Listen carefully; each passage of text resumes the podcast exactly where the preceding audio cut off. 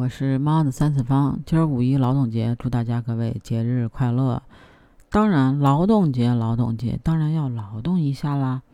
但是劳动的时候，请记得保护好自己的各个关节，尤其是我这种骨折还没好利索的人啊。前几天北京下雨，我这脚踝还是疼，就那种凉飕飕的，你知道吗？钻骨缝的那种。然后我就给我自己买了一个那个护踝。嗯，李宁的，在某东上护踝，当时买的时候是，当时买的时候是七十一，这个护踝全部展开是三十二厘米长，啊，它是那个两个三角形的，三角形的长呢是二十七厘米，嗯，然后它是有黑蓝色跟黑灰色，嗯，我买的是那个黑灰色的，在京东上搜。李宁体育用品京东自营专区，里边还有护踝、护腕、护膝，啊，这些都有。想要的可以去看一看，有没有适合自己的。你有没有想过，以后的人放假会是什么样的？我估计以后的人放假就会是这样的。我来到了第三方放假机构，然后进去排号等号。等到了我的时候，就会这样。您好，我取五天假。柜台问我：“你这五天打算什么时候休呢？”我会跟他说：“我准备五月六号到十号休息，这样再加上五一的五天假，我就能放个十天的小长假了。”然后柜员说：“好的，没问题。”我再说：“啊，你再帮我查一下，我现在一共有多少天可以休？”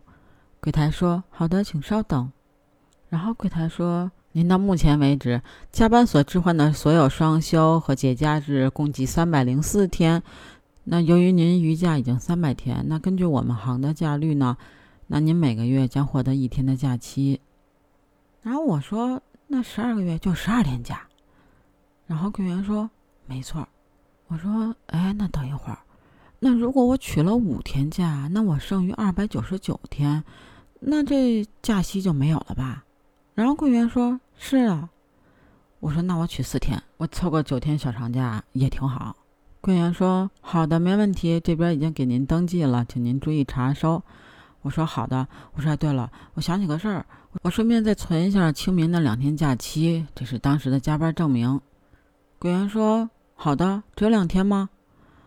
我说：“哎，其实是还有一天，但是老板不给开，他跟我说叫什么调休。”柜台说：“没听过调休这个词呀，假期仲裁窗口，您可以反映一下，在隔壁就是。一般这种情况来说的话，您的老板要赔您三倍，也就是三天的假期。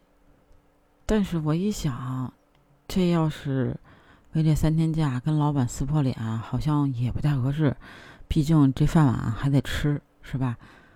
然后呢，柜员说。”哎，这个您不用担心，女士，我们会有工作人员定期做仲裁回访。但凡出现这种情况呢，您的老板将赔付您至少三个月的带薪休假。我说真的，柜台说，是的。我说好，谢谢。柜员说，嗯，不客气，祝您假期愉快。然后我就跑到隔壁去投诉了。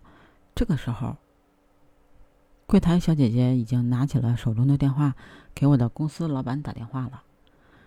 您好，请问您是冤大头传媒有限公司吗？老板说：“是啊，你谁呀？”柜员说：“您好，这边是假期银行，现在为您发布一条通知，您的员工小新将于五月六日至五月九日进行为期四天的休假，请您知晓并提前做好安排。感谢您的收听。”此时我的老板肯定是一脸懵，但是。我已经实现了假期自由，自主安排休假时间，你是不是也想这样呢？欢迎评论区告诉我，或者你五一去哪玩了，也可以评论区告诉我哟。对了，记得加群，B G C A T 八幺八，北京小写的首字母，C A T 八幺八，期待你的加入，下期见。